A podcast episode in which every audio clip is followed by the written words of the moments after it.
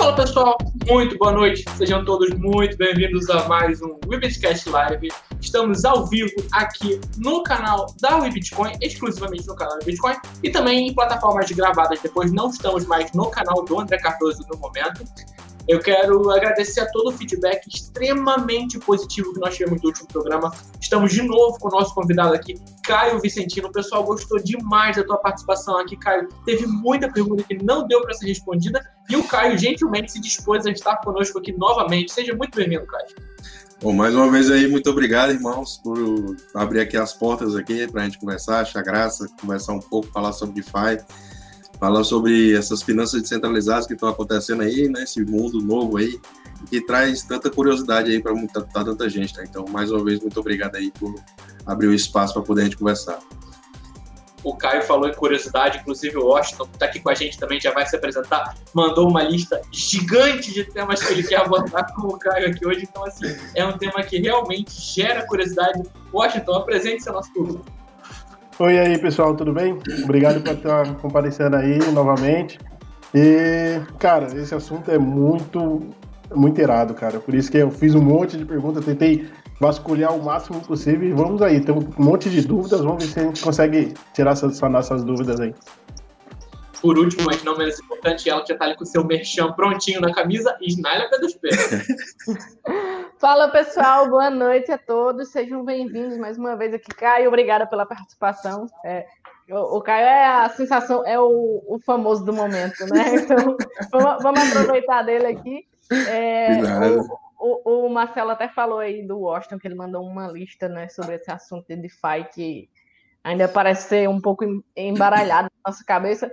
Eu, eu, até comentei na semana passada que o Washington, durante a live, parecia Nazaré Tedesco, naquele meme que ela fica fazendo cálculo. então vamos ver se a gente entender esses mistérios das DeFi hoje. Exatamente. E uma notícia positiva para todo mundo que nos acompanha, que gosta, que acompanha o Caio e gosta do Caio. A live de hoje vai passar de uma hora, a gente vai fazer uma divisão. Então, pessoal que tiver pergunta no chat, pode mandar que o Caio vai estar respondendo todas aqui. Vamos tentar mesclar com as perguntas do Washington e da Isna. E aí acredito que vai ser um programa bem legal. O pessoal está chegando aqui no chat já com a gente. Muito boa noite, Guilherme, Catarine, Vivian, Vanguarda, Elias, Áquila, Caroline. Sejam todos bem-vindos. O pessoal que for chegando já vai deixando seu boa noite. A sua pergunta para o Caio também. Caio, a gente não vai tocar em todos os temas que a gente falou da última vez, porque senão fica repetitivo e perde um pouco o sentido. Mas você poderia fazer para o pessoal que está chegando novo aqui uma síntese bem curtinha do que, que é DeFi? E aí, se a pessoa quiser uma explicação mais elaborada, ela volta no nosso último programa, que inclusive eu recomendo muito. Então, vamos lá. DeFi, mais uma vez, é, é, é um conjunto de instrumentos financeiros que antes só eram possíveis de ser utilizados através de instituições privadas, né, como bancos, como fundos de investimento, né, é, que você tinha acesso a esse tipo de instrumento e hoje a gente tem esses instrumentos negociados é, dentro das blockchains, né, e a principal blockchain que a gente tem isso acontecendo é a blockchain do Ethereum. Então, DeFi, é para simplificar e trazer de uma forma bem, bem, bem básica mesmo, é um conjunto de instrumentos financeiros que são que podem ser definidos como, por exemplo, uma stablecoin, né, que é uma moeda, um estável no mercado de criptomoedas. A gente tem, é, por exemplo, contratos de empréstimos, né, para você fazer empréstimos e pegar empréstimos, emprestar dinheiro e pegar dinheiro emprestado, utilização de, de ativos sintéticos, né, então é, são vários ativos, vários é, instrumentos financeiros que antes só tinham dentro do mundo tradicional de finanças, né, que a gente agora traz para dentro da blockchain e automatiza esses serviços que antes eram prestados por bancos e torna eles obsoletos, né? Então é isso é a mágica toda da parada toda. Então é mais ou menos por aí para ser bem resumido, bem básico. É, essa é a ideia do que DeFi tenta se tornar, né? Tá certo, Caio. Eu tenho uma pergunta que daqui a pouco eu vou trazer, que é a questão de DeFi e a bolha que o CZ apontou que DeFi é uma bolha. Eu não vou trazer essa pergunta agora, vamos deixar chegar mais gente, eu quero ouvir o que, que o Caio tem a dizer sobre isso. Mas vamos começar então. Washington, sua primeira pergunta para o Caio no programa de hoje, por favor. Vamos lá. Qual é a melhor exchange que você considera mais segura na DeFi para fazer swap? E qual é a possibilidade? É, só é possível fazer no agregador? E, se possível, explicar um pouquinho o que é esse agregador? Pronto, show. Boa pergunta, Washington. Show, boa. É, a gente falar de exchange dentro do mundo de FI e você não falar de Uniswap, né? É a mesma coisa que você está perdido no mundo. Você tem que entender como funciona a Uniswap. Ela ela é a principal exchange que a gente tem dentro do mundo financeiro descentralizado, onde você pode tanto negociar os seus ativos, como você também pode ser o provedor da liquidez. Então, a Uniswap ela foi um dos principais protocolos que veio com a função de automatizar o serviço de market maker. Né? Então, é, é um serviço automatizado para que você que tem a vontade de negociar, você vai lá e só faz é, o simples seleção dos tokens que você tem na sua carteira pelo token que você quer comprar e você clica em faz swap de uma maneira muito intuitiva, muito simples, muito fácil. Né? Então, a Uniswap ela é a corretora de nível de segurança e de usabilidade que a gente tem no mundo DeFi, é, com maior grau de aceitação e de utilização. Inclusive, dois, três dias atrás, a gente teve o recorde sendo batido pela Uniswap, onde foi, negocia, foi negociado mais de 1,1 bilhão de dólares, 1,1 bilhão de dólares, que no, no, mesmo dia a Coinbase negociou cerca de 300 milhões de dólares, 300 e pouco. Então, a gente teve um, um volume de mais de duas vezes o que foi negociado na Coinbase, é, foi negociado somente um dia na, na Uniswap. Então, é, apesar de a gente ter essas taxas mais caras agora no momento, a gente ainda continua vendo que a adoção do, do, do instrumento financeiro é, segue abundante por conta da sua privacidade que ela traz, né? e a segurança de você estar tá fazendo os trades ali dentro da sua própria carteira. Então, passando um pouco para a questão dos agregadores, é, um dos mais conhecidos e o que eu gosto mais de utilizar é o chamado One Inch, que é em inglês ele é escrito como uma de um número um polegada. E aí, uma polegada em inglês, você consegue achar essa exchange, que na realidade ele é um agregador, como o Washington aqui falou. Então, um agregador de corretoras descentralizadas, como é que ele funciona? Ele tem a capacidade de juntar todas as corretoras descentralizadas, que são conhecidas como os DEX, né, DEX. Então, todas as corretoras descentralizadas, ele, as principais, ele agrega e faz a busca dentro de todas ao mesmo tempo para poder pesquisar o melhor preço entre o token que você tem na sua carteira e o token que você quer comprar. Então, quando, quando é, esse agregador ele busca dentro de todas essas corretoras, incluindo é, Binance, é, Binance são corretoras somente de, descentralizadas, perdão. Então, é, as corretoras que estão lá são a Uniswap, a, a, a própria Balancer, né, o Curve, é, tem diversas outras, Uniswap, existem diversas outras lá, o ZeroX, o Bancor, né? Então, você tem uma lista lá de corretoras que é pesquisado o preço dos, dos tokens que são negociados lá, e aí você pode ter é, a menor slippage, né, que chama em inglês, que significa a diferença entre o preço que você quer, aliás, entre o token que você tem pelo token que você quer. Quando você obtém a menor diferença possível entre esse par, é através de, dessas corretoras dessas agregadoras, né? Porque ela pesquisa realmente dentro do mercado como um todo e, inclusive, ela pode pegar é, uma pequena parte de uma corretora, uma outra parte de outra corretora, uma outra parte de outra corretora, angariar toda essa liquidez e simplesmente fazer o trade na melhor, na melhor, no melhor preço possível para quem está comprando, né? Infelizmente, como eu falei, a Guess ela tem sido um empecilho, né? Quando você fala de agregadores, você já está somando vários protocolos, e com isso você tende a ter um custo mais alto, mais elevado com a Gas do que simplesmente se você for direto em uma exchange, por exemplo, na Uniswap. Então, é interessante você utilizar o agregador até mesmo para verificar as cotas, né, verificar os preços dos ativos que estão sendo negociados. E aí, por exemplo, se a Uniswap estiver mais barata, você, em vez de, de fazer, de, porque lá ele mostra, né, na hora que você faz a pesquisa do, do, do que você quer fazer, ele mostra exatamente é, qual é a corretora que está saindo mais barato, se é o Balancer, se é a, a Uniswap, enfim. E aí você pode ir diretamente na exchange também para fazer a negociação, dessa forma você vai evitar é, um pouco também né, do custo com gás que a gente está tendo hoje, que está extremamente alavancado, né? Está até muito, muito alto. Né? Obrigado, foi respondido. A Isna, se quiser prosseguir. Está com você. Bom, já que a gente está falando aqui do gás, né? como o, o Caio falou, a gente viu uma alta substancial aí, e, e essa, essa alta nessas taxas me, me lembrou muito o Bitcoin em dezembro de 2017, que a gente chegava a pagar 50 dólares no FII.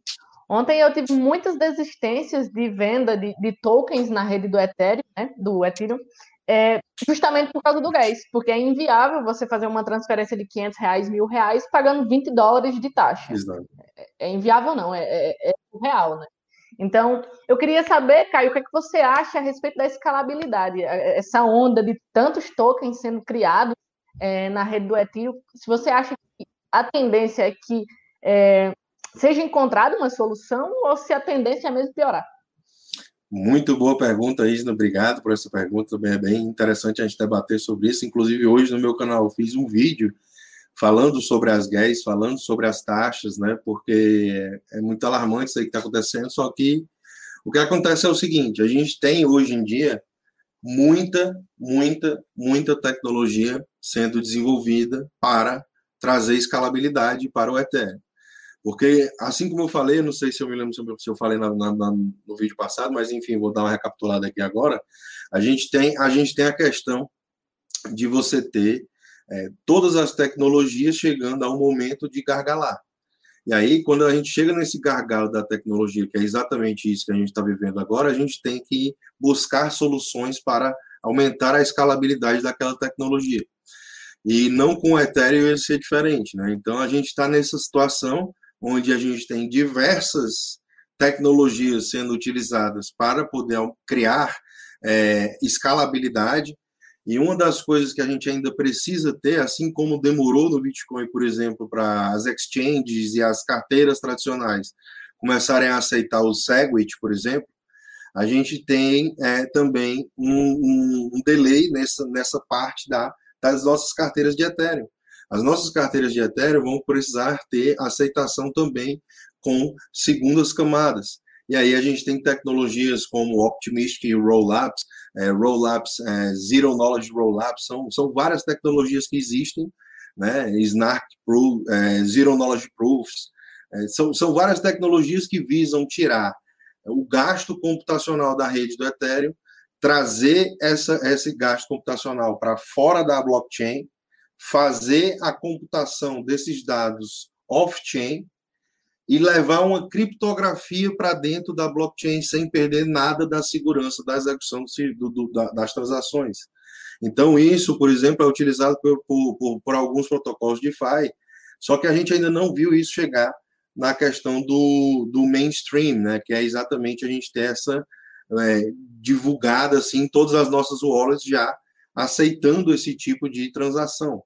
Então, tecnologias como o da próprio protocolo Loopring, por exemplo, é um protocolo que a gente consegue fazer transações, enviar e receber tokens hoje na blockchain do Ethereum, utilizando é, essas tecnologias de escalabilidade para poder, é, você gastando ali centavos, um, dois centavos de dólar, você faz a transação.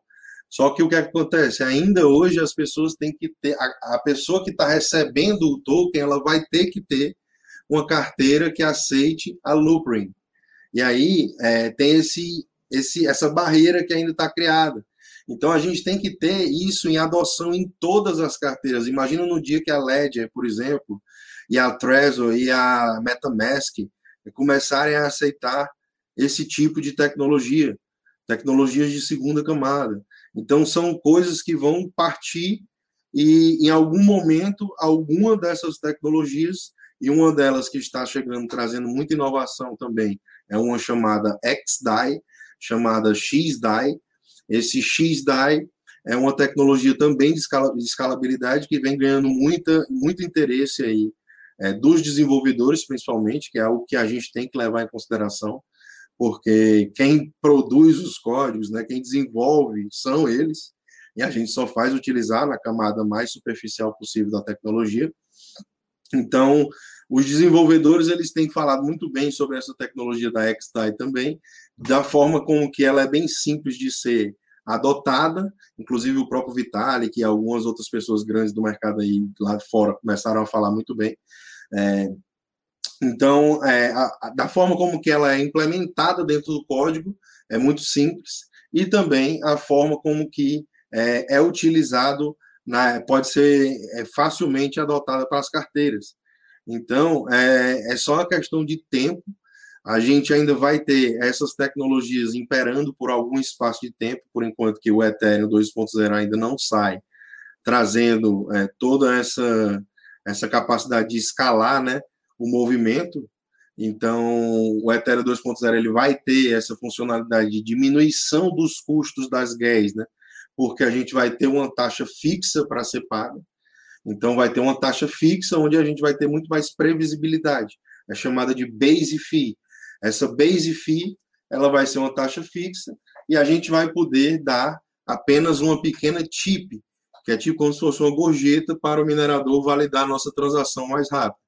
Aí você vai perguntar, pô, mas aí se alguém começar a dar muita tip, a base fee vai ficar irrelevante e os mineradores não vão querer saber. Só que o problema é que essa base fee, ela, ela, ela, ela aliás, a base fee não, perdão, a tip, que é a gorjeta que você pode dar, ela, ela só vai poder ser, é, ela é limitada. Ou seja, você não vai poder dar uma tip muito grande para poder ser validada. Então, dessa, dessa forma também, ela não vai poder é, ser uma coisa que vai é, impactar diretamente no preço da gás. E aí a gente vai ter mais previsibilidade também. E, inclusive, no seu trabalho aí, você vai conseguir é, desenvolver aí com muito mais plenitude. Então, é só aquela questão de infraestrutura ser criada, né? A gente realmente tem esse gargalo da GAS é, que está sendo muito explorado aí por esses protocolos de FI, com essa questão do yield farming, né? Que é exatamente você minerar liquidez nestes protocolos, você utiliza um protocolo e você é remunerado por utilizar o protocolo. E aí começaram a aparecer vários forks aí, que vieram chamando muita atenção e fazendo muito away no mercado, e eu alertando o pessoal também sobre essa questão, porque são coisas que não têm fundamento e sentido algum. E às vezes são aproveitadores que pegam o código-fonte aberto, liberado para todo mundo, né? Porque quando a gente fala de cripto, só tem aceitação se, a, se o código for aberto, se o código for fechado. Não existe aceitação de protocolo algum com código fechado.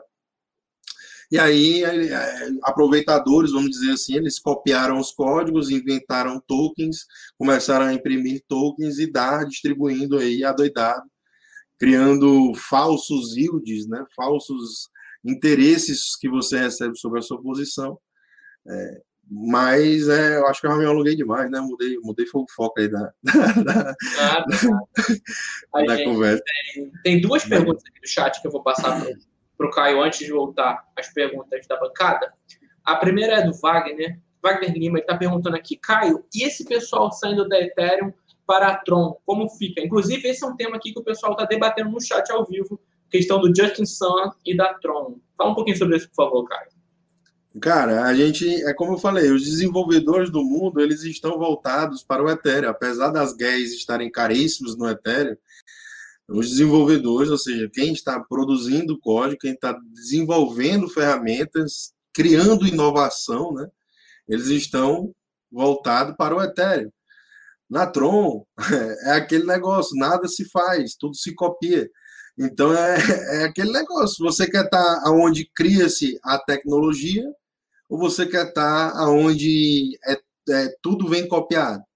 Porque tudo que tem na Tron foi copiado entendeu? Eu não, eu não, não gosto do projeto da, da Tron, não gosto do Justin Sun, já falei isso abertamente para todo mundo, não tenho problema nenhum de dizer isso, até mais porque ele nem sabe português, então foda-se. E aí, simplesmente, a questão é o seguinte, é, eu acho que é, é, questão de momento isso aí, teve alguma notícia que saiu falando que ia ter um token do Bitcoin dentro da Tron, que isso, que aquele, que não sei o quê mas você não tem a adoção da grande massa, né? Você não tem a adoção do, você não tem o efeito network, né? Que os próprios desenvolvedores trazem para a blockchain do Ethereum. E também visam, né? Os, os desenvolvedores eles estão de olho no efeito network que a blockchain do Ethereum traz, porque quando você cria um código dentro da blockchain do Ethereum, as outras blockchains vêm e copiam. E é, e é dessa forma que a, que a gente tem visto as coisas funcionarem. Então, eu não, não, não concordo com essa ideia de que só porque a Tron subiu hoje e as outras coisas deram uma caída, o pessoal falando que, a, que o Bitcoin, é, o pessoal estava saindo do Bitcoin no Tron, eu falei, é, pronto, Tron agora é a nova reserva de valor. A gente agora vamos trocar Tron, agora vamos... tá ligado? A galera dá uma viajada, velho, porque no curto prazo acontece esse tipo de discrepância, tá ligado? E aí, é, é, a gente tem essa questão é, de o povo especular com qualquer tipo de notícia que aparece. Mas eu acho que é um movimento normal, às vezes a Tron estava muito desvalorizada e acabou dando uma subida. Não sei, nem acompanho, entendeu? Então, a questão é essa. Tá certo. A segunda pergunta aqui, inclusive, eu vou emendar com a pergunta minha, que eu ia fazer na frente. O Ricardo Franco, ele está pedindo para você falar da, do token que está bombando aí, o... Como é que é o nome desse, como é a pronúncia desse token aqui, alguém sabe? Wi-Fi. Wi-Fi é, eu queria que você falasse um pouquinho sobre por que, que esse token atingiu 40 mil dólares, ultrapassou o valor de mercado, não a capitalização do Bitcoin, mas o valor de preço, né? Ultrapassou do Bitcoin. E o que está acontecendo, como que ele chegou a isso? E comenta um pouquinho sobre isso, por favor, Caio.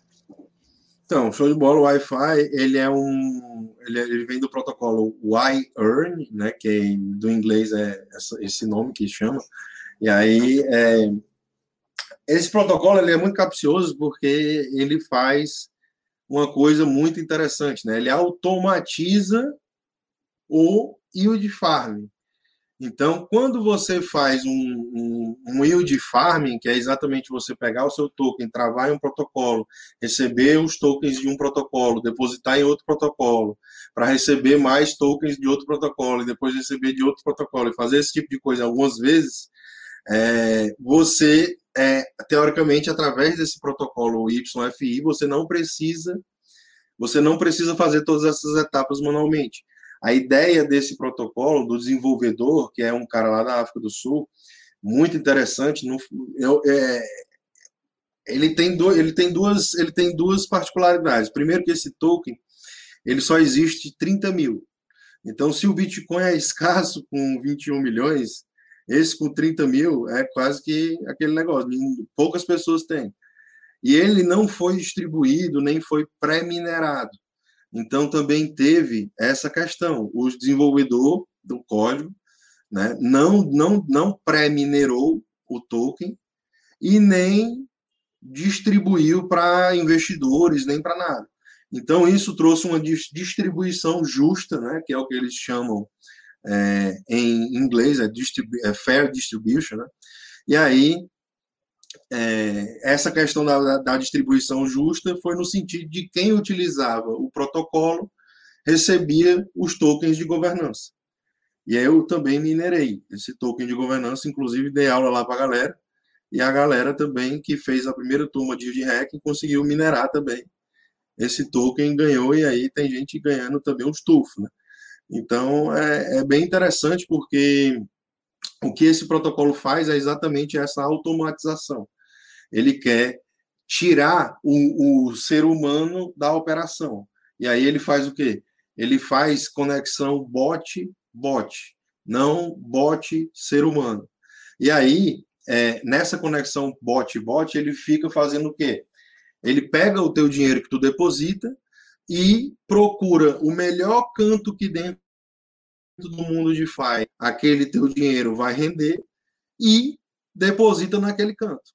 Se em algum momento, é, em algum outro canto, começar a pagar mais, automaticamente, sem você ter nenhum custo com gás, ele pega e bota o seu dinheiro para aquele outro lugar. E aí você começa a automatizar a questão do seu interesse, para você sempre obter o melhor interesse possível sobre as suas posições. Então, isso resolve um problema da galera que tinha questão de ficar, pô, agora ele está vendendo mais, vou ter que tirar, pagar gásinho, não sei o que, voltar aí, botar ali, para não sei o que, entendeu? E aí você pega esse protocolo, resume todas essas situações, algumas dessas situações, né, algum desses contratos você pode operar através dele e automatizar essas questões, fazendo com que você não tenha necessidade de ficar gastando gás toda a vida que você vai tirar de um protocolo e botar em outro, por exemplo, para poder é, isso acontecer, você consegue ganhar mais dinheiro. Então, o hype não só aconteceu por conta de que o token é escasso, o token, além de ser escasso, e ele foi minerado em uma semana, né? Foi uma semana de pessoas depositando dinheiro dentro de uma pool, e aí a pool remunerava a pessoa com esses tokens de governança. E acabou esses tokens de governança em uma semana.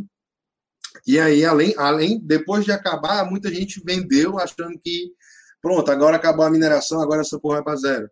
E aí, quando acabou a mineração, ele estava ele, ele tava custando uns 800 a mil dólares ali, mais ou menos.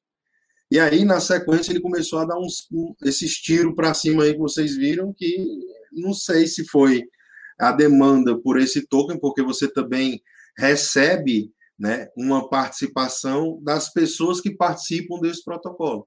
Então, você que tem o token YFI, você ganha uma participação das taxas que são cobradas pelo protocolo para poder essa, essa, essas automatizações serem, serem criadas. Então, é, o desenvolvedor que inventar uma automatização dessa para poder deixar, deixar lá o, o, dinheiro das pessoas travado, ele vai conseguir ganhar uma remuneração e uma parte dessa remuneração vai direto para o YFI, né, os tokens holders do YFI. Então, é dessa forma que o protocolo remunera também os governantes. E é um protocolo também totalmente é, descentralizado, né?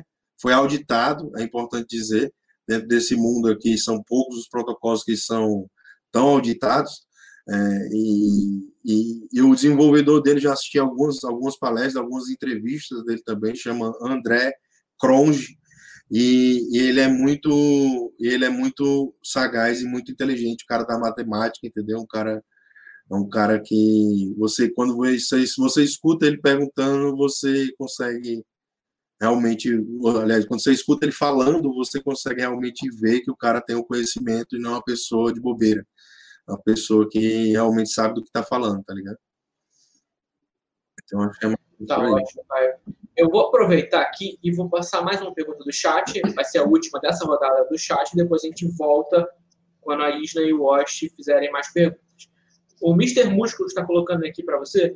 Caio, como você enxerga a Enigma no meio do ecossistema DeFi? A Enigma, ela é bem interessante, mas no sentido de, se eu não me engano, a Enigma ela é no sentido de criação de APIs, né? Eu não tenho certeza aqui, mas é é, me perdoe aí se eu estiver errado, mas é, é, essa questão de criação de APIs, onde você consegue criar é, usabilidade, você consegue criar tipo testnet, você consegue fazer a utilização de testnet, você consegue fazer a utilização de testes dentro da blockchain, é, é, de códigos novos que vão sendo lançados. Então, se você vai lançar um, um protocolo novo, você pode utilizar o protocolo da, da, da Enigma, se eu não me engano, é esse é, tanto protocolo, é, que às vezes o cara não se engana, mas é, se eu não me engano, a Enigma é mais ou menos isso. Ela tende, ela tende a, a ajudar as pessoas que estão lançando protocolos a lançar dentro desse, desse, dessa rede da Enigma e depois, na sequência, você lança é, na mainnet, vamos dizer assim, entendeu? Então, vamos lá, pergunta da bancada. Tem pergunta para ele? Washington Leite. Não, só queria fazer um, um, um adendo aí. Teve a Wi-Fi, ela teve essa rentabilidade que passou o Bitcoin, só que agora, se eu não me engano, ela está entre as três, né? Em terceiro lugar é, em alavancagem. Teve, tem acho que a Shailink que passou ela e uma. Assim, alavancagem no sentido de quê? No sentido de. Assim, alavanca... no sentido de alavancagem. No sentido de alavancagem. Rem, é, a parte de remuneração de, dela, de, do valor dela. Não o valor propriamente dito, mas o valor de. O retorno. Como que se fala?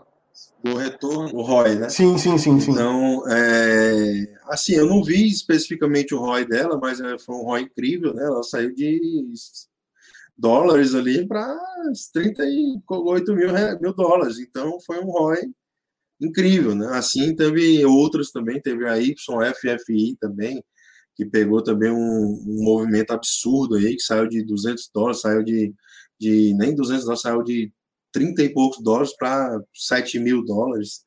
Então, foi, foram movimentos absurdos que aconteceram no curto prazo. É. A UMA protocolo que você falou é um protocolo interessante também no sentido de negociação de ativos sintéticos.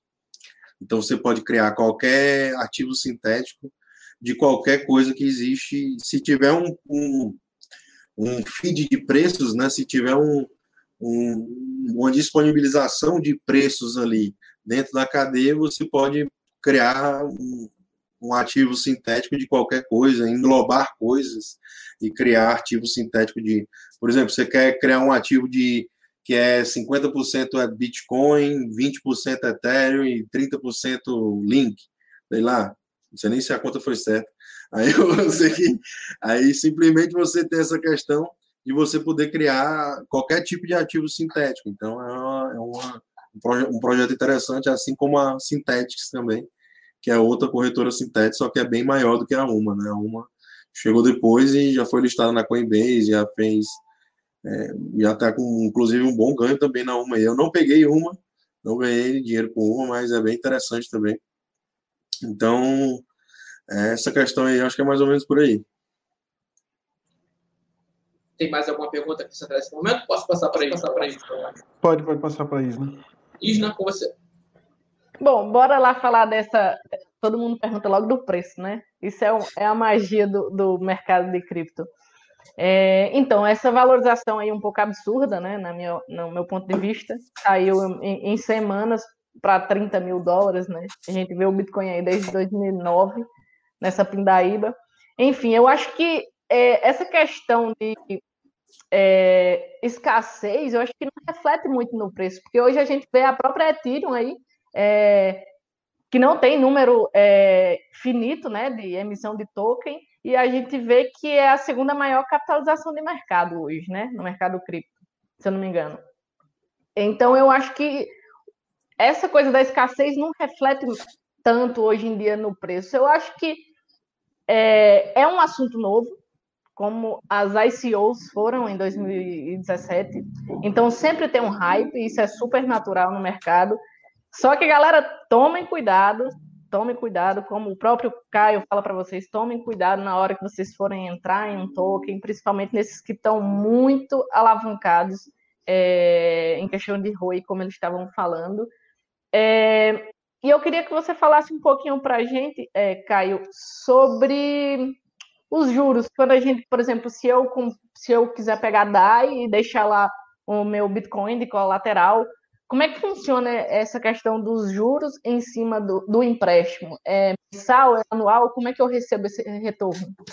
Boa pergunta. É, é bem interessante essa questão, porque cada protocolo tem a sua, o seu jeito de distribuição, né? E aí a maioria deles funciona de distribuição instantânea. Então, a cada segundo que passa, você vai recebendo os juros. Os juros é anualizado, ele é um juros volátil, na maioria dos protocolos. Então, se você contrata os juros, né? Se você, por exemplo, empresta o seu dinheiro e o juros está lá 5% e você está recebendo 5% ao ano para deixar o seu dinheiro parado, e aí simplesmente se o, se o juros vai a 7%, você começa a ganhar 7%. Da mesma forma que se ele vai é, de 5% para 3%, você começa a receber somente 3%. E aí é um juros volátil que depende da utilização das pools, né, que são essas piscinas de liquidez. Então, as mais, mais é, é, as maiores aí são, por exemplo, o Compound e o, e o Aave, né, que são dois protocolos aí que a gente tem é, para empréstimos bem, bem interessantes, mais iniciais, mais básicos, assim, que as pessoas podem é, tentar observar tentar participar. É, mas é interessante as pessoas saberem que é um juros volátil, como eu falei, e, e, e, você recebe a cada segundo. A cada bloco que vai sendo minerado na blockchain do Ethereum, você vai recebendo uma participação, os juros referente àqueles segundos ali daqueles blocos. E como na blockchain do Ethereum são cada são um bloco é minerado a cada 15 segundos, a gente tem a gente fica você, você deixa o dinheiro lá parado, quando você, quando você olha, ele já mudou ali alguma coisinha, mudou alguma coisinha, mudou alguma coisinha.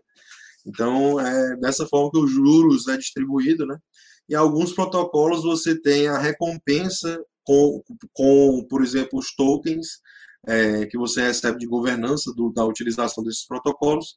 Sendo distribuída semanalmente, ou então você tem que fazer o pedido da recompensa na hora que você achar que tá, a recompensa já está interessante lá para você, você vai lá e recolhe ela para sua carteira.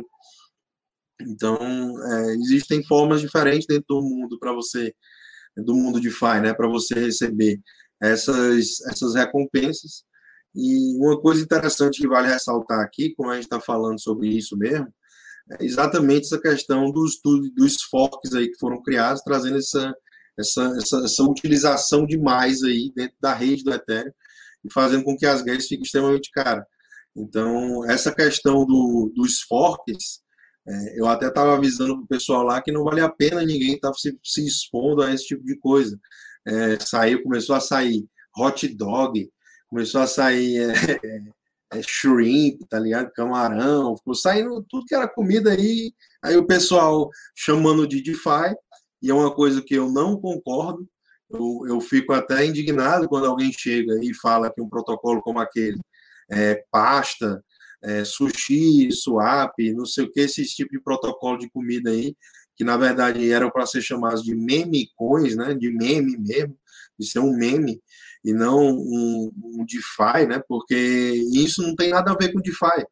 Isso não tem nada a ver com DeFi. DeFi é inovação, DeFi é tecnologia, DeFi é disrupção financeira, DeFi é você procurar automatizar serviços bancários, né, para que as pessoas tenham acesso a, a ter esses serviços e poder participar de forma mais inclusa, né, de você poder ser um banco literalmente, porque muita gente no começo falava erroneamente no meu até modo de pensar é, de, de achar que quando você tinha Bitcoin você se tornava um banco. E na realidade você não se torna um banco quando você se torna, você tem uma carteira de Bitcoin, você se torna um custodiante ali do seu dinheiro. Eu concordo com isso. Agora, quando você está falando de, de banco mesmo, de serviços bancários, você precisa ter uma carteira do Ethereum. E a carteira do Ethereum é que faz você se tornar um banco. Porque a partir dessa carteira do Ethereum você tem acesso a esses instrumentos lá que estão, que são das finanças descentralizadas essa questão de você poder emprestar seu dinheiro, de você poder agir como market maker, que eram coisas que poucas pessoas no mundo tinham acesso. Você ser market maker, você quebrar as pernas dos bancos, porque o banco do Itaú, do Bradesco, não sei o que, eles vivem disso.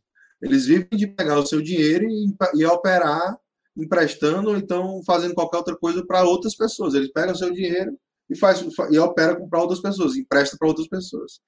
E isso agora foi trazido para você. Né? Você agora pode ganhar taxas de market maker. Você vai dar liquidez para o mercado, independente de onde. Opa, você está nos ouvindo, Caio? Estou ouvindo, caiu aqui. Foi mal aí, pessoal. Não, pode tranquilo, pode completar, por favor, seu raciocínio. Cara, então, não me lembro nem como é que eu estava falando aqui, eu me, me aperrei aqui, Brad. Como é que foi aí a situação, hein? Tá quem, quem tinha feito a, a, pergunta pode mandar para a gente aqui no chat que a gente repassa para o Caio. Eu vou aproveitar e vou fazer a pergunta que eu estava comentando aqui com o chat antes de você voltar, Caio. A questão do CZ. O CZ, deixa eu ver que dia foi, dia 1 de setembro, mais conhecido como anteontem. É, teve uma matéria no Bitcoin escrita pelo Bruno Lugarini, matéria até titulada CEO da Binance adverte sobre bolha DeFi, risco altíssimo. E eu vou ler aqui o tweet do CZ. O CZ disse: opinião impopular. Vejo muitas bolhas no DeFi agora. Acredito que o conceito central de staking de moedas para fornecer liquidez e obter retorno permanecerá. Mas esses retornos super elevados subsidiados por novos tokens não vão. Risco altíssimo. Tomem cuidado. Queria saber como você enxerga é, esse comentário do CZ, o que você pode comentar sobre isso? Enxergo de uma forma, da forma como a gente tem que enxergar. Né? Da forma de, assim, de achar que realmente ele está certo, né? A gente não pode ter esse negócio que vai ser. Por que, que, a gente saiu da porra do dólar? Por que, que a gente saiu da porra do real? Para a gente estar tá aqui na, na, nas criptomoedas. Porque a gente não quer mais negócio de impressão de dinheiro descontrolado. A gente não quer isso. Aí tu vai voltar para um sistema que tem isso só porque tu tá participando de um negócio ali que não sabe nem o que é, um sushizinho, uma pastinha. Tá ligado? Não é assim não, brother.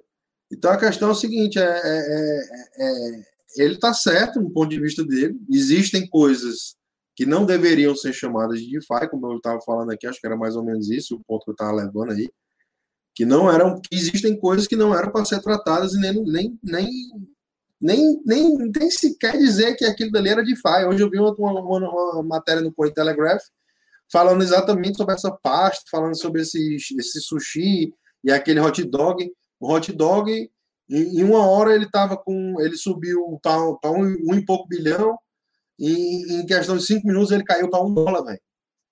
Ele caiu para um dólar, brother. Imagina o tanto de gente que não perdeu dinheiro nisso, velho, achando que era aquele negócio bomba do momento, que não sei o quê. Quando tu vai ver, brother, a impressão de dinheiro ali, impressão de token que não tem sentido algum, tá ligado? Então, DeFi não é ICO. DeFi não é lançamento de token. Não tem nada a ver uma coisa com a outra, tá ligado?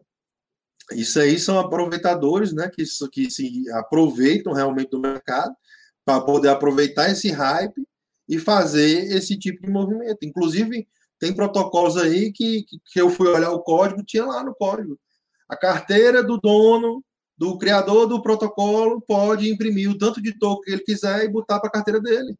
Tem lá uma função dessa, ele pode chamar essa função lá no protocolo. Quem é que quer participar da porra dessa, velho? Só doidão, mano. A galera não sabe, velho. Os caras não sabem. Entendeu? Então, a gente está aqui também, no meu sentido, quando eu comecei a falar de DeFi lá no meu canal, não existia isso não, era só tecnologia, era só era só questão de evolução financeira, disrupção, tá ligado? Não, era, não tinha nada a ver com scan, com negócio de lançamento de token tosco, ficar com negócio de ganância, porque eu já falei, quem, sobre, quem ganha dinheiro no mercado é quem sobrevive exposto a ele. Se você quebra no meio do caminho, você já abraçou a lona, compadre. Você se expôs a ruim, você se fudeu. Então a questão é que é, é, é, sério, né? A gente fala às vezes de criptomoeda e muita gente pensa que é negócio de brincadeira, mas é dinheiro, é patrimônio, né? É, é realmente é, as pessoas têm que ter mais, vamos dizer assim, quando você vai fazer alguma coisa, você vai comprar uma ação, por exemplo, no mercado de ações, você não sai comprando qualquer uma, não. Você estuda as ações lá, você tenta ver lá como é que está o endividamento da empresa, você vê alguns fundamentos ali para você se basear em alguma coisa que aquela empresa está resolvendo.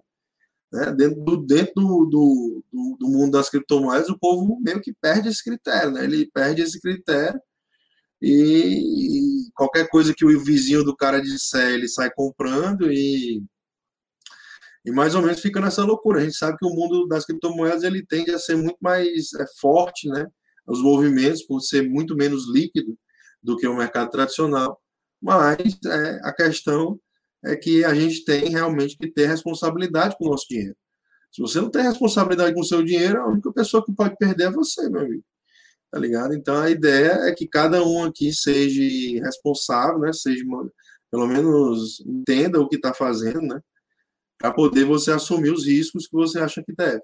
E a ideia da gente aqui é trazer também, pelo menos a minha ideia lá no meu canal é trazer o conteúdo para que as pessoas entendam no que é que vale a pena você se expor, né? E o que é que não vale a pena, né?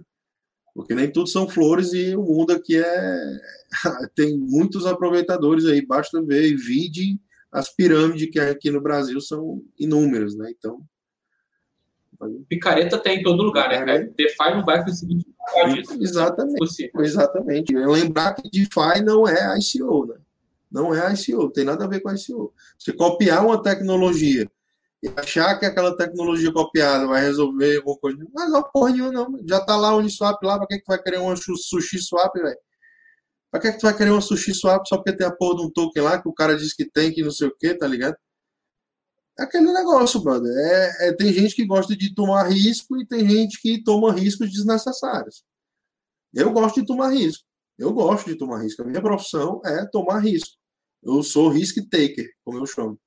Entendeu? A realidade é essa. Porque eu busco a volatilidade. Eu não fico fora da volatilidade. Eu gosto da volatilidade. Só que você tem que tomar um risco consciente. Um risco ponderado.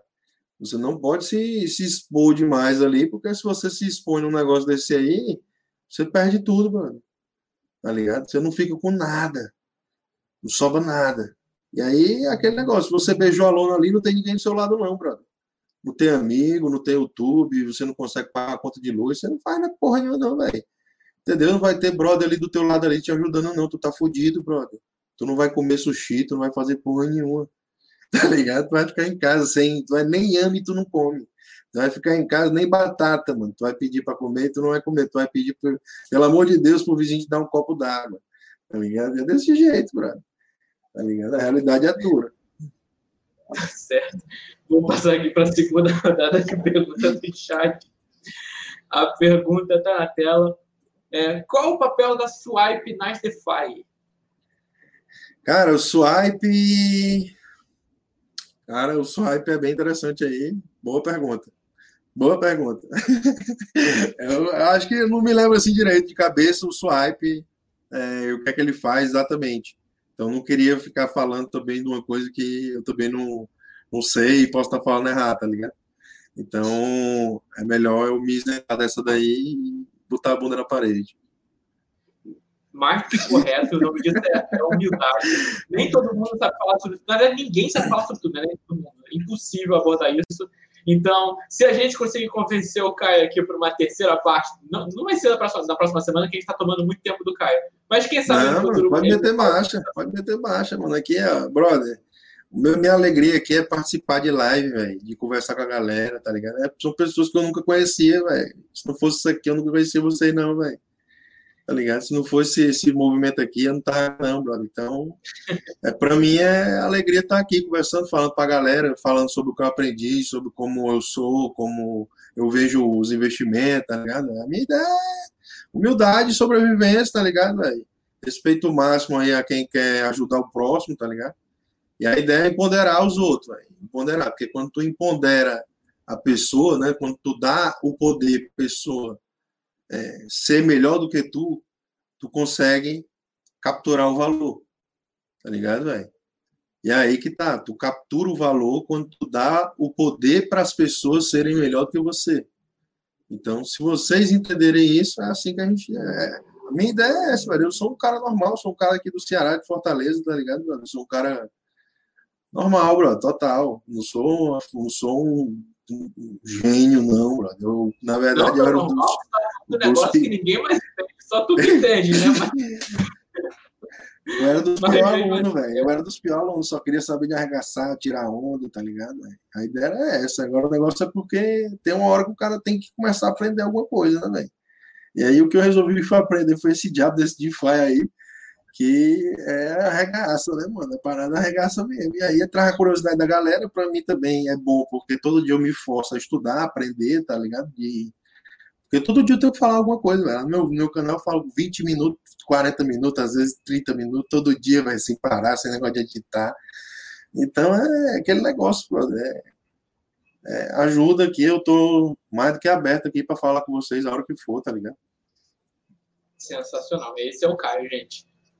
É, Caio, tem mais pergunta no chat? Seus dois programas aqui tem muita pergunta no chat, tem mais a lista do Watch, a gente vai tentando passar conforme dá aqui. O Ricardo Franco novamente está perguntando, deixa eu colocar na tela a pergunta dele. Qual a sua opinião sobre AVE? Tinha visto na Money Time semana passada, ela tinha se tornado o maior protocolo DeFi. Você confirma isso, cara? Confirma, confirma. Na verdade, foi só a capitalização dela, né? Que passou o Maker. O Maker, ele, nos meses, se você for botar no geral, ele sempre fica em maior lugar, né? O Maker, ele sempre ficava em primeiro lugar ali. E aí no DeFi Pulse ali o Maker acabou que perdeu e foi para segundo lugar para o Wave, porque o Wave conseguiu trazer muito capital para dentro do seu, do seu protocolo, né? Então, o Wave é um, um, puta de um protocolo, essa é a realidade. É, ele é ele, dos protocolos de lending, que são chamados, né? Protocolos de empréstimo. É, ele é o melhor protocolo que tem, eu acredito. Ele é, assim, na frente do compound, ele dá de 10 mil na frente do compound é, no meu modo de pensar. Por quê? Porque o Wave ele sempre está quebrando todas as barreiras da tecnologia e da inovação para fazer novas coisas dentro desse ambiente dele ficarem mais eficientes. Então, ele está trabalhando agora em trazer é, empréstimos para imóveis on-chain. Você vai poder pegar um financiamento de 10 anos do seu imóvel, crowdfunding, né, pago por, pelo mundo todo, É, qualquer pessoa no mundo vai poder emprestar dinheiro para essa pessoa e a pessoa vai pegar um imóvel e vai comprar um imóvel, tá ligado? Através do, do, do Wave. Você vai poder pegar um empréstimo do mundo todo, de qualquer lugar, para poder fazer o financiamento dos seus imóveis através desse protocolo.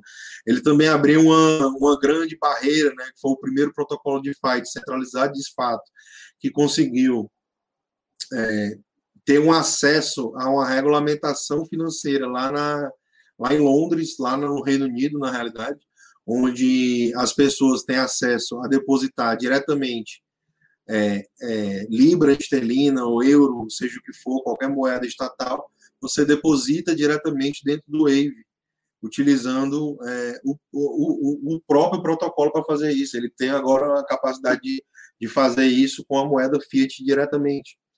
Então, as pessoas que estão em Fiat lá, lá, lá, em Londres, no Reino Unido, elas podem depositar dinheiro dentro do, do Wave através das suas contas bancárias, entendeu? Então, é, isso é, é, é incrível que o Wave está fazendo.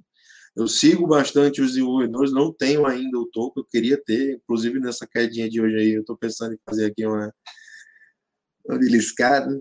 E aí, e aí é, dá uma olhada, né, mano? Eu acho top pra caralho o Wave mesmo, assim, foi o primeiro protocolo que lançou também Flash Loans, que são empréstimos relâmpagos, onde você não precisa dar nada como colateral. Você pode pegar a quantia de dinheiro que você quiser emprestada dentro das pools, dentro da blockchain, né? Então você consegue pegar hoje a quantia de dinheiro, literalmente, que você quiser imaginar na sua cabeça, de graça.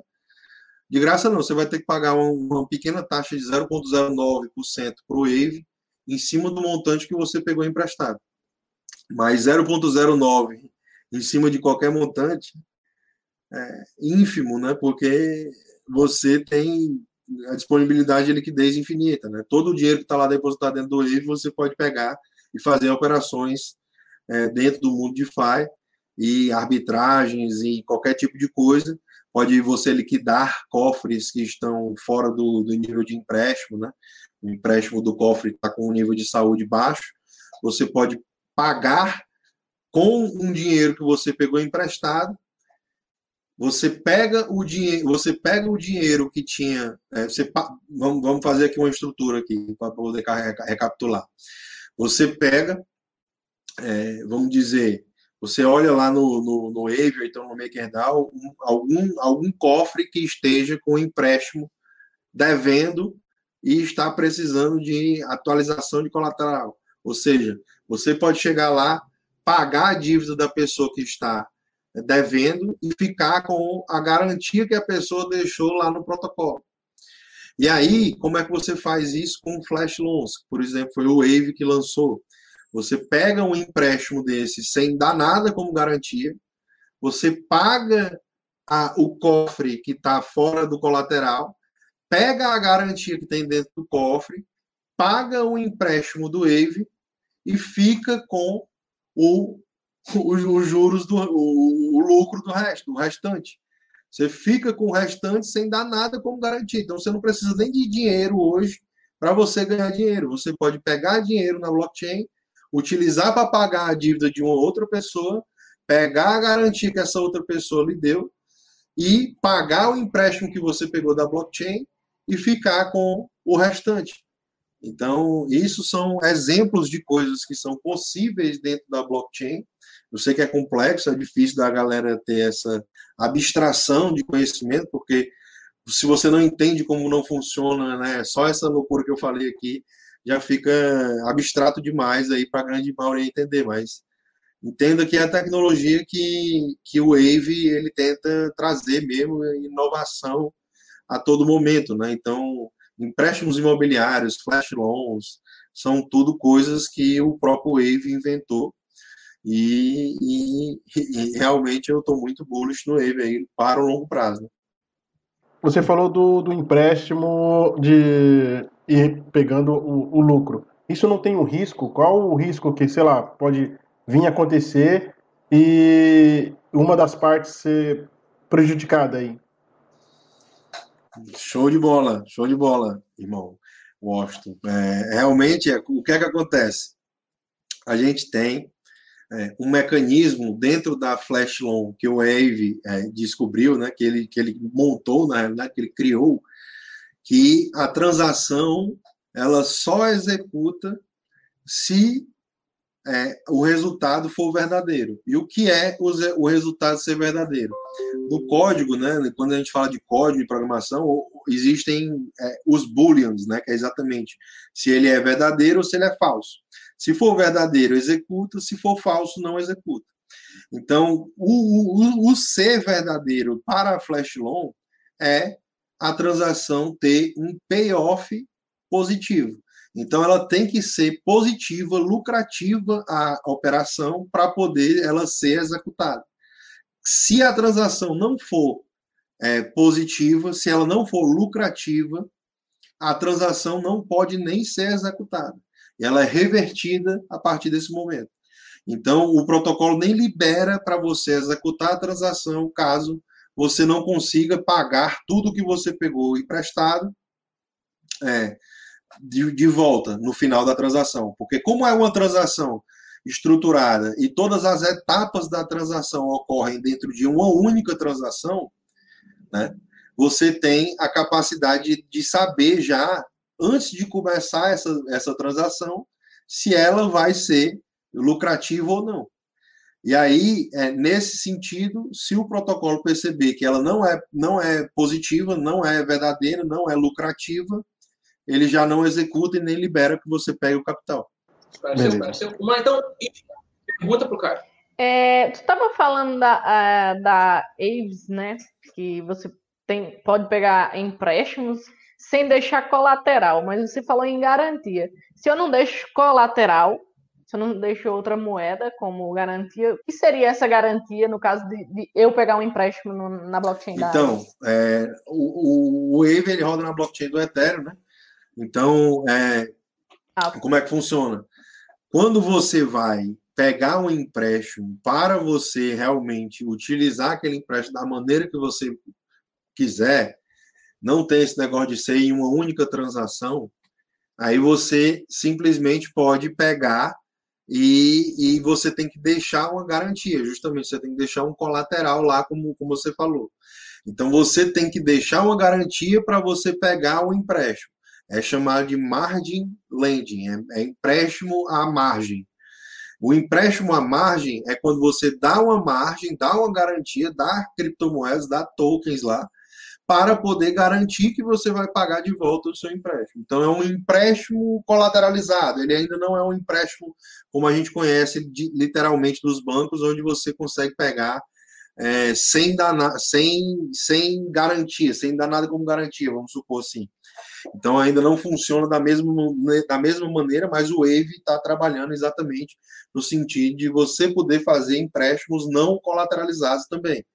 É, os empréstimos das flash loans, eles são específicos, que são esses mecanismos que eu falei que você pode pegar sem garantia, sem colateral, eles são específicos porque a transação de uma flash loan, ela tem que acontecer tudo dentro de uma única operação.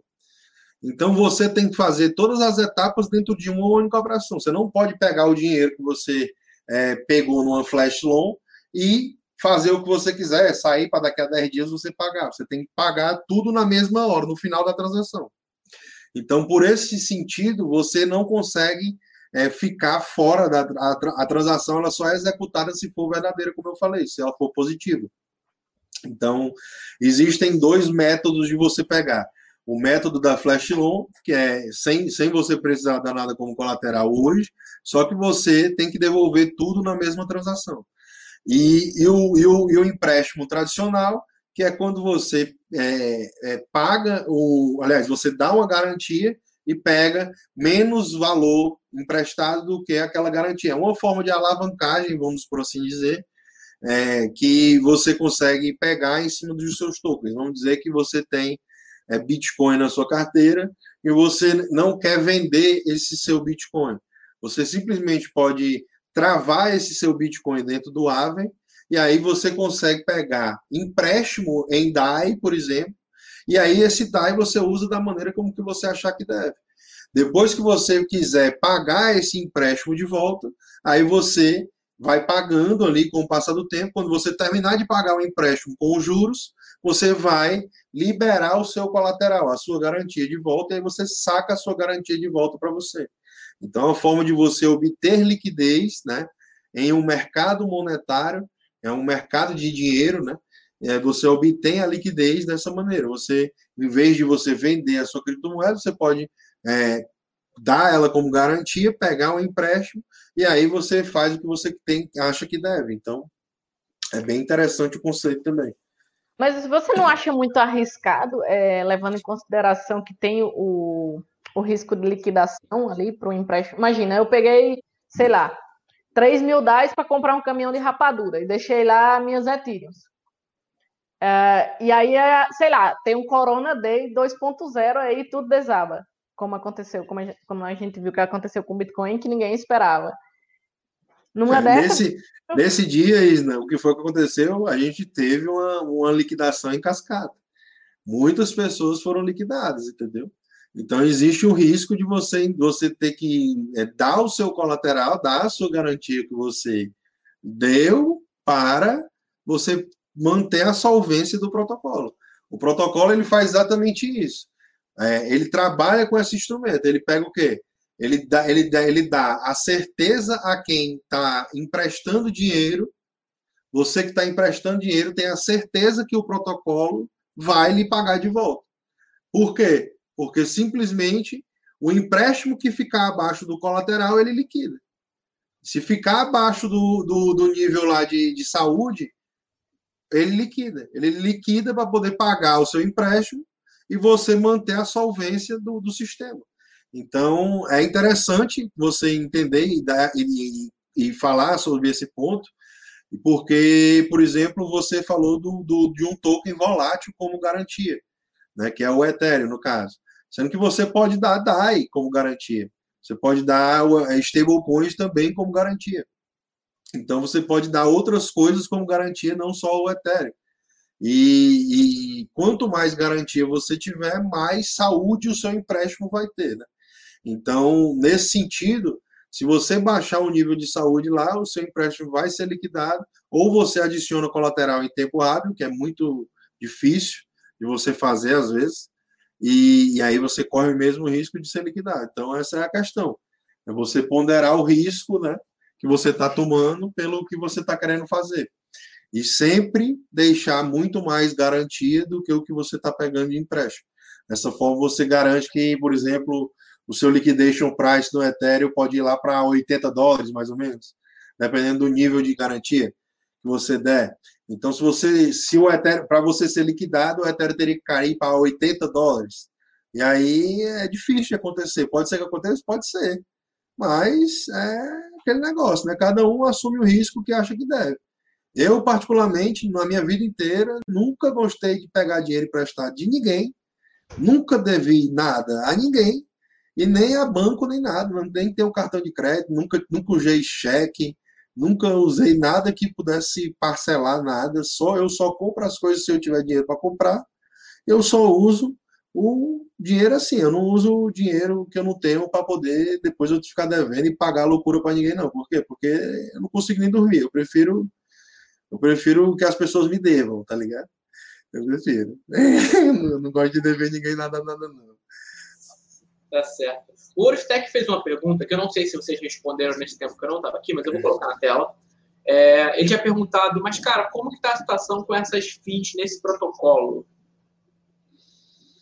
Cara, é, assim, as FIIs elas estão não só neste protocolo, como em todos. Né? Em todos os protocolos elas estão arrombando a boca do balão aí, elas não estão para brincadeira, não.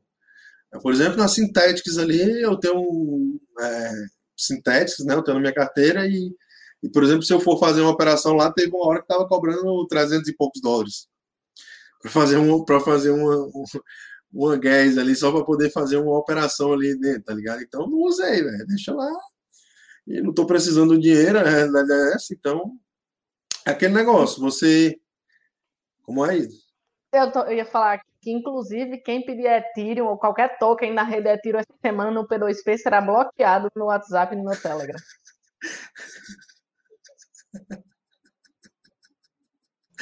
Isso aí é Deixou aqui a mensagem da história. Se pedir, dá, lascou, hein? Eu passei cinco horas ontem esperando um, umas stables, pô. Uma fee de 100 reais, 20 fucking dólares. E eu esperei horas. Quando a, o, o, o, as stables chegaram, tinha acabado o horário comercial. Eu ia trabalhar depois do horário comercial? Não, perdi o dia. Show, tá show. É foda mesmo. Essa situação das FIIs foi foda, tá sendo foda. Eu também não curto, não tenho o que fazer. Mas é aquele negócio, questão momentânea, né? A gente, a gente, não, a gente não tem como controlar isso daí, é aquela coisa que a gente já vem falando aí há alguns tempos, né? Exatamente, você tem que. É, o que eu falo para a galera lá no, na minha aula, na, no meu grupo, no meu canal, é exatamente para você ponderar o máximo aí nesse momento. Nesse momento que as guests estão altas, acompanha, bunda na parede, não faz nada, fica de boa e depois, quando tiver mais calma e o movimento, você vai lá e tenta fazer alguma coisa. Então, existem formas de você tentar baratear esse custo. Você pode comprar, é, você pode comprar, por exemplo, FIIs na blockchain do Ethereum e não utilizar. E você só utilizar quando você quiser, entendeu? Então, tu pode, quando a, quando a taxa estiver barata, tu pode comprar um token que esse token tu pode pagar as, as gas com esse, com esse token. Chama T-Token, é CHI. E aí tu pode comprar esse token e tu pagar gas com esse token na hora de tu, tu fazer uma operação dentro dos protocolos, fazer algum tipo de coisa. Então, é, é um pouco mais difícil de fazer isso, mesmo assim ainda não, não vale a pena fazer agora, porque você, teoricamente, só quer comprar gás quando a gás está barata. Você compra agora, você está especulando que a gas ainda vai subir muito mais e você vai estar tá querendo utilizar ela mais para frente. Então, você pode comprar o espaço na blockchain do Ethereum antes de utilizar. Você não precisa utilizar literalmente na hora que você vai é, utilizar em si. Então, você imagina que você compra o, o, espaço e fica com ele na sua carteira, o espaço dentro do bloco da blockchain do Ethereum, fica com ele dentro da sua carteira, e quando você vai utilizar literalmente esse espaço, você destrói esse token do espaço, do, da blockchain do Ethereum, esse T-token, você destrói ele, ele libera espaço, ele destrói os contratos desse, desse token, e aí você consegue liberar espaço dentro da rede, você é remunerado pela rede por fazer isso, e aí a rede subsidia uma parte do seu gas também na hora de você é, vender ou fazer qualquer operação lá usando os protocolos. Mas é complicado, tá ligado?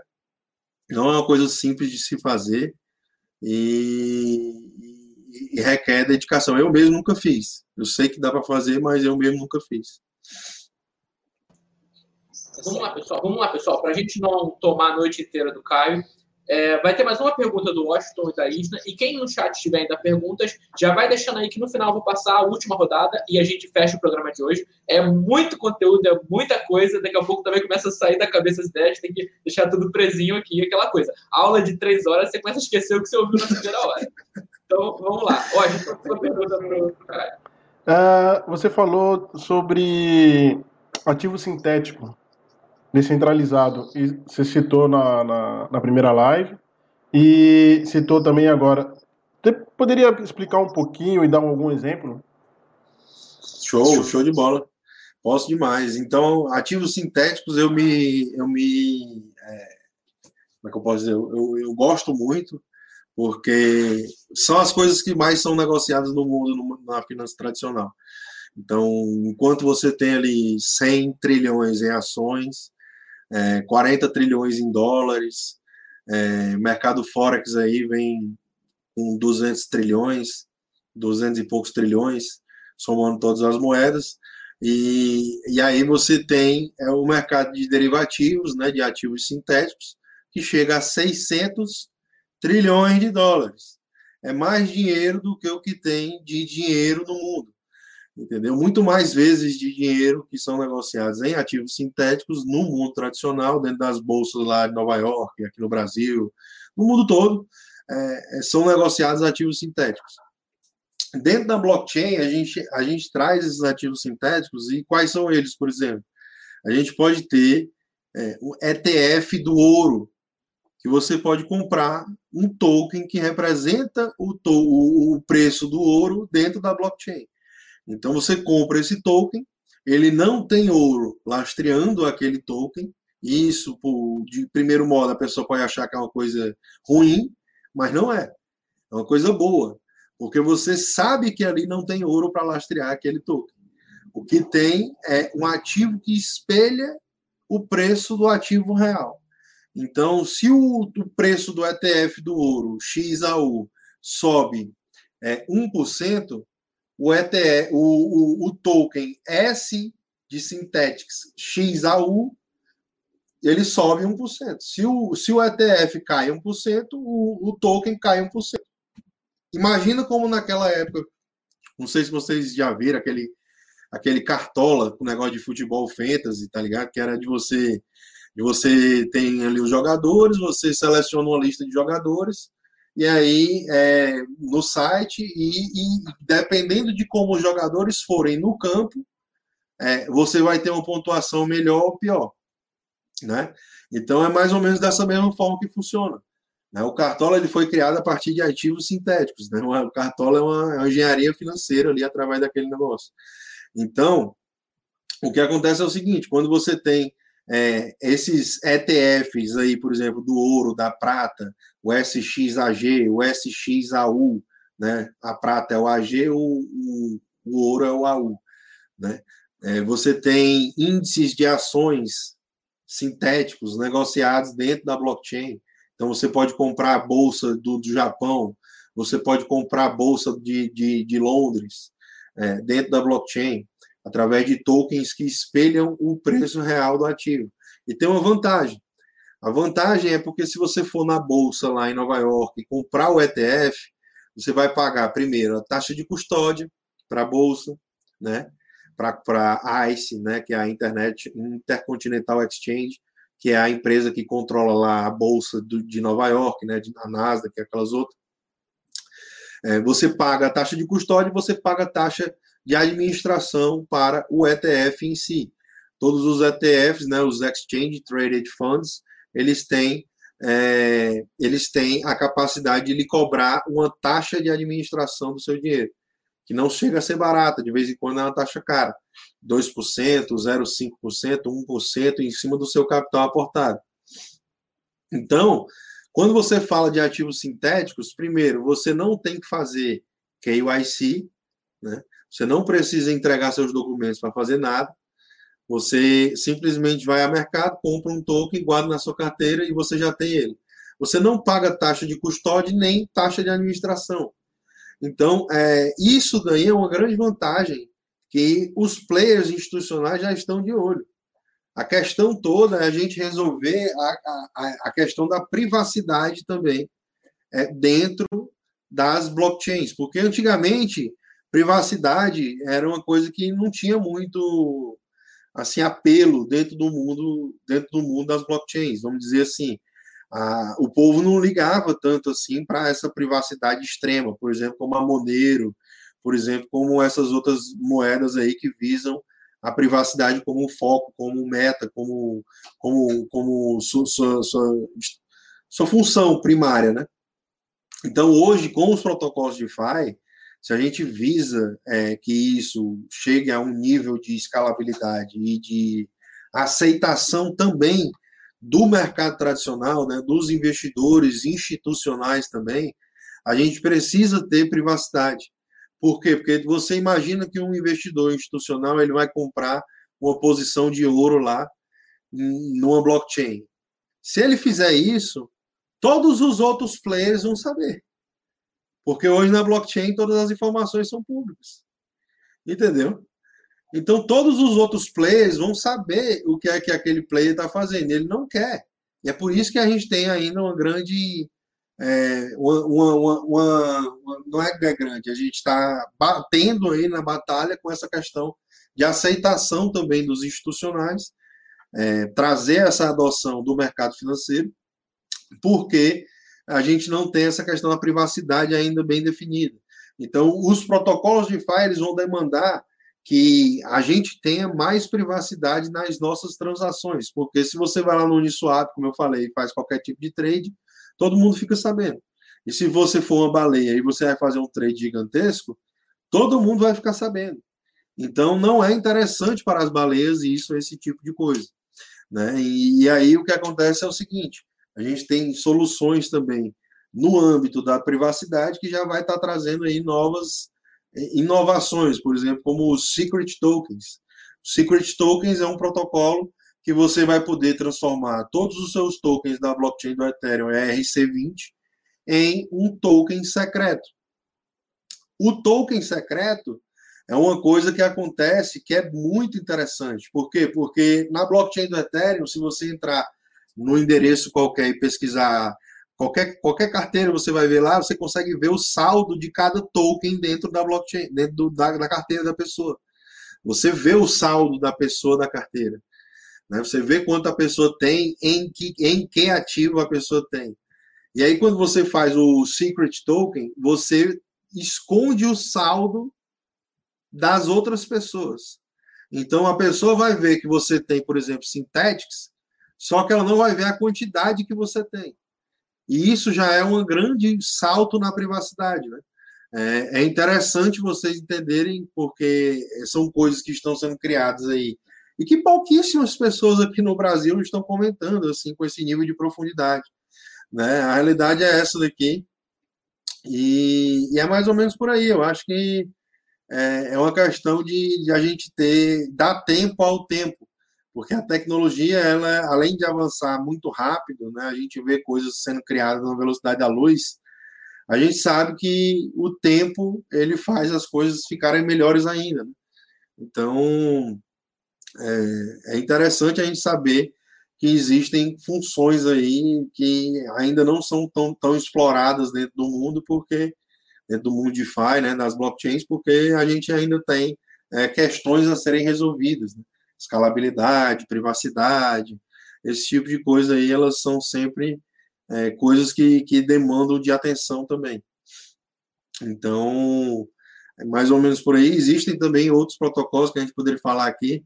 Por exemplo, tem um protocolo muito interessante que você consegue. Imagina aí, antes do DeFi isso não existia. Né? Uma coisa que eu acho muito interessante falar sobre isso, poucas pessoas sabem também disso, e não é muito utilizado hoje por conta das GAs que estão um pouco elevadas, né, a gente sabe, mas vale ressaltar que existem protocolos hoje que você pode, por exemplo, fazer streaming de dinheiro. À primeira, primeira vista, isso parece uma coisa ser bem difícil de se entender, né? O que é streaming de dinheiro? Streaming é isso aqui, a gente está assistindo aqui, fazendo essa transmissão aqui, né? Imagina que você tem o seu salário, né? E o seu salário, ele é recebido uma vez por mês. Você recebe o seu salário uma vez por mês, porque você nasceu no Brasil e a regra daqui é assim mesmo. E aí você tem que trabalhar o mês inteiro para você receber aquela quantia de valor que você aceitou trabalhar no final chamada salário. Só que o que é que acontece? Hoje, através dessa tecnologia chamada streaming de dinheiro, você tem a capacidade de receber o seu salário por segundo.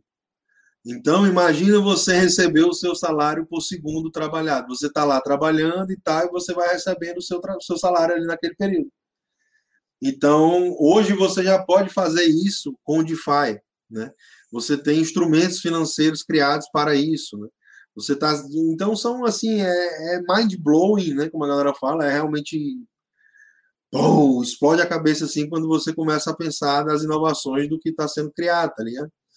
Então, é, são coisas que, que acontecem e são criadas a partir de de desenvolvedoras que estão aí trabalhando literalmente dentro da blockchain do Ethereum. Um abraço aí pro, pro Thiago aí, o Orostec aí. O Orostec lá da Cardano ainda tá querendo sair smart contract lá ainda. Mas, mas, mas beleza. É, são coisas assim que estão sendo criadas, galera. E a gente tem aqui um pouco mais de conhecimento, porque eu consegui estudar, aprender para poder passar para a galera mesmo. Não foi para ficar com conhecimento na cabeça, não porque conhecimento ele só presta se for divulgado. Né? Não existe uma coisa de você você pegar e guardar para você, o que é que vai acontecer? Nada. Você ficou com uma coisa e você não passou para ninguém. Então, você, você foi um bosta, porque você não, não agregou em nada. Então, a ideia é agregar né, e trazer um pouco mais de conhecimento para a galera. Isso aí. Pessoal que estiver ouvindo isso aqui posteriormente, é, dá para dar uma olhada no chat depois, que ele tem a reprodução automática. Rolou um papo paralelo no chat, muito legal também, pessoal quiser saber sobre Cardano, o pessoal está discutindo legal ali o assunto, dá uma olhada depois também, é um papo paralelo em relação ao programa. Enquanto isso, Idna, a última pergunta do programa de hoje, por favor. Bom, já que é a minha última pergunta, eu queria saber do Caio quais são os três protocolos de DeFi que ele acha que são mais promissores. Boa, eu vou começar por onde eu trabalho, né, lá na Maker. Se eu não falar, os patrões me quebram. Então... Tô brincando, galera. É porque eu gosto muito mesmo, eu gosto muito do Maker, eu vejo muita é, capacidade de crescimento ainda. A gente tem sei, pouco menos de 600 milhões de DAI emitido no mercado, né? Então, muito pouco ainda, comparado com a Tether, por exemplo, já tem 10 bi. Né? Se a gente imaginar que o DAI pode chegar lá, o Maker estoura no norte. Né? Porque quanto mais Maker, aliás, quanto mais DAI é criado, emitido no mercado através de empréstimos garantidos, é, você tem a capacidade de entender que mais Maker vai sendo destruído. Então, é, é uma relação é, assimétrica que tem né, nessa destruição de um e criação do outro. Então, é, é interessante entender como é que funciona isso aí. E aí eu tenho também interesse, fora o Bitcoin e o Ethereum, né? Que se falar esses daí é você ficar com a bunda na parede, você, ah, não sei o que, é Bitcoin, é Ethereum, aí pronto, aí ficou calado. É a mesma coisa que o cara ficar calado. Então, tirou o Bitcoin e o Ethereum, que é os queridinhos, né? Você, aí eu acho muito bom a Synthetics, né? Porque é uma das minhas maiores posições aí, na realidade. É, cresceu muito e, e, fora ter crescido muito, eu acredito muito ainda no protocolo, posso me arrombar, mas na realidade, eu acho que o mundo dos derivativos é muito, muito grande ainda e pouco explorado dentro das blockchains. É, nos próximos meses aí a gente vai ter ações da Apple, ações da Tesla sendo negociadas dentro das sintéticas, por exemplo. Então, é, isso aí vai trazer um hype né? Que a galera nem imagina. Mas é aquele negócio, cada um faz a sua pesquisa, entende aí e faz o que, é que você acha que deve.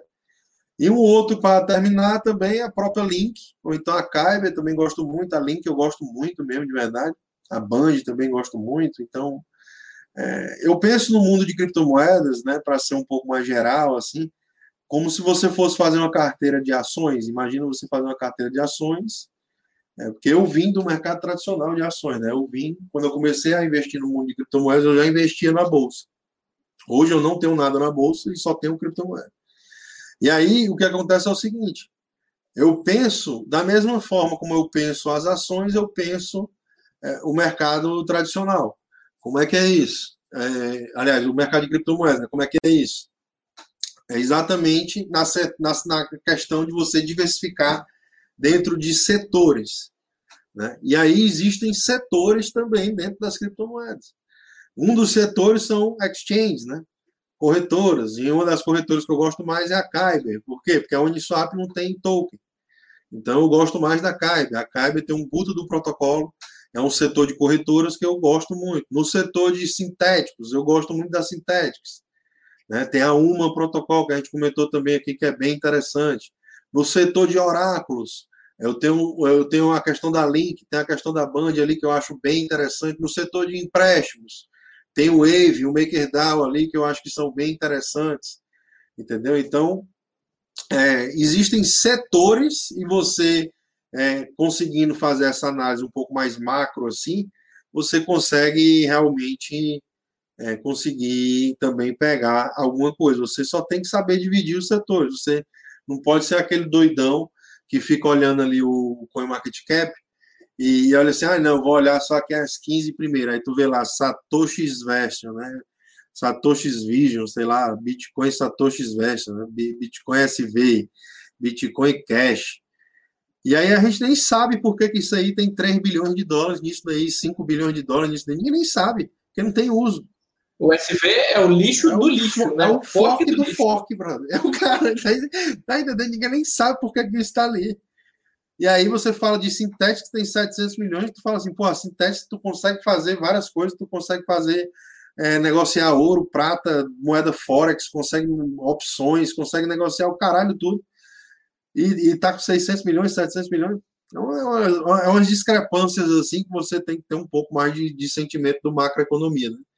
Mas, galera, eu falo pra caralho. Eu não sei se é a economia assim do Ceará eu sei que eu falo pra caralho mesmo e eu dou um valor, tá ligado? Então... Não, pra gente que, traz o convidado que tá gerenciando o programa, é o que a gente quer mesmo. É muito bom quando o convidado vem e ele fala sobre o assunto e você domina o assunto, é, é sensacional. Eu tenho certeza que a Isna e o Acho concordam comigo. Só, deixa eu fazer só uma pergunta, uma curiosidade aqui. O, na outra live você falou dos protocolos que são, acho que Lego, alguma coisa com Lego, que eles são criados um sobre o outro.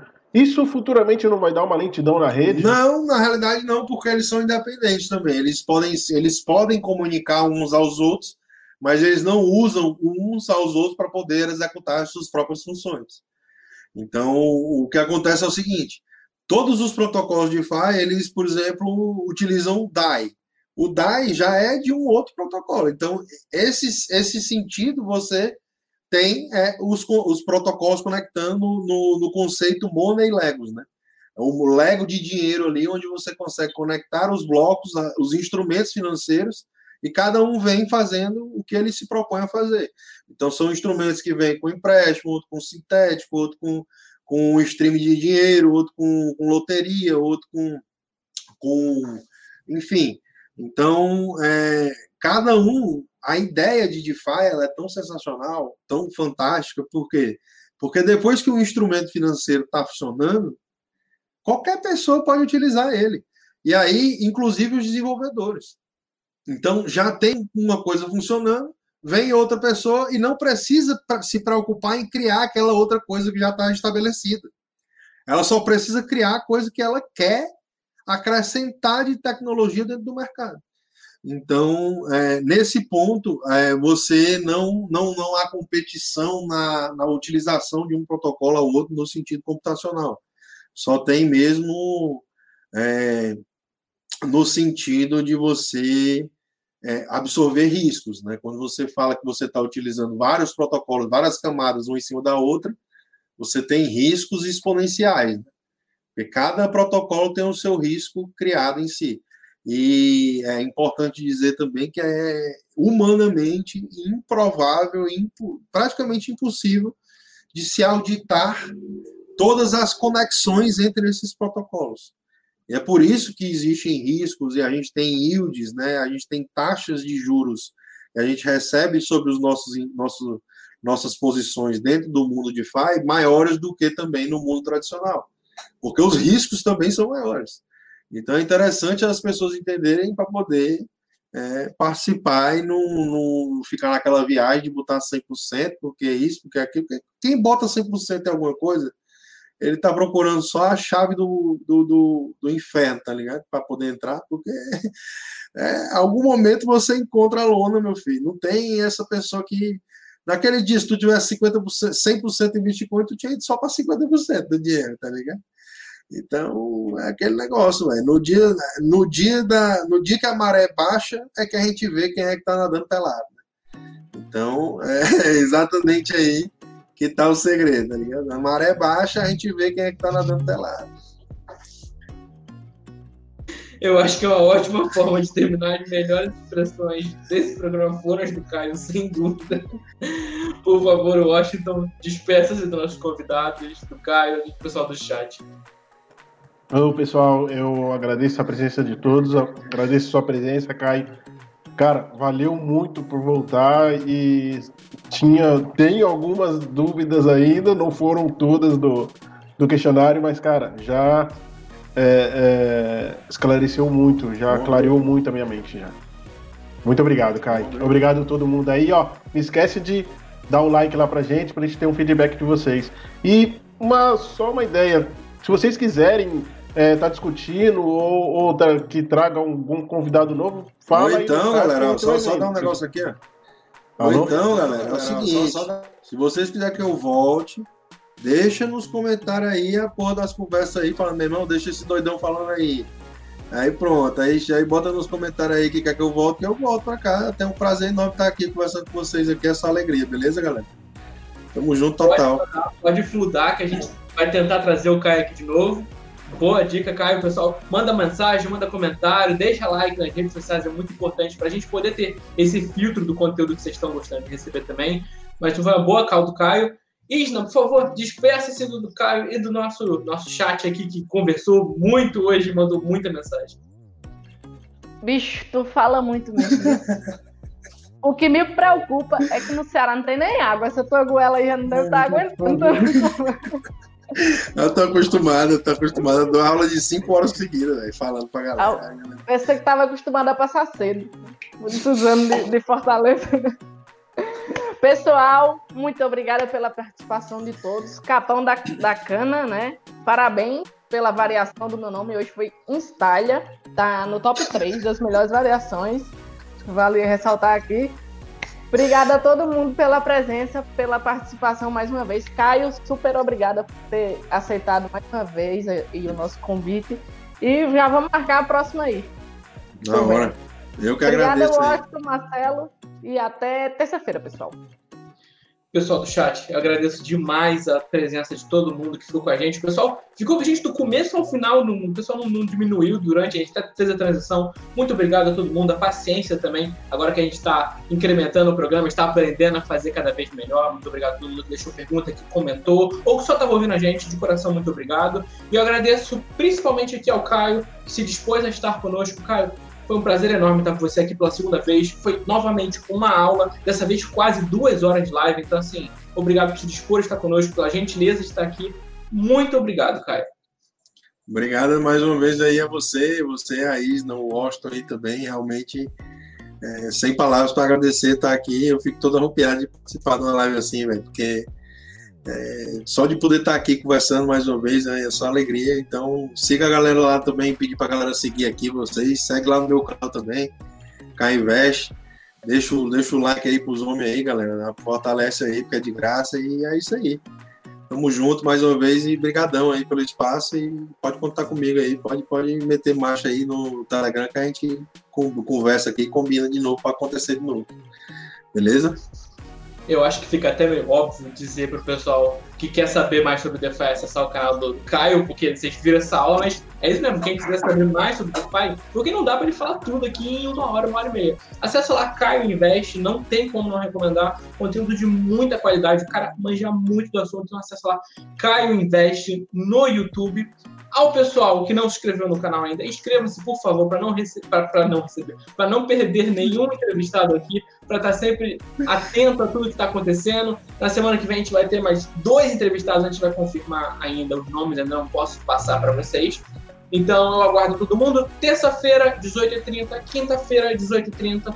Um grande beijo no coração de todos e até lá!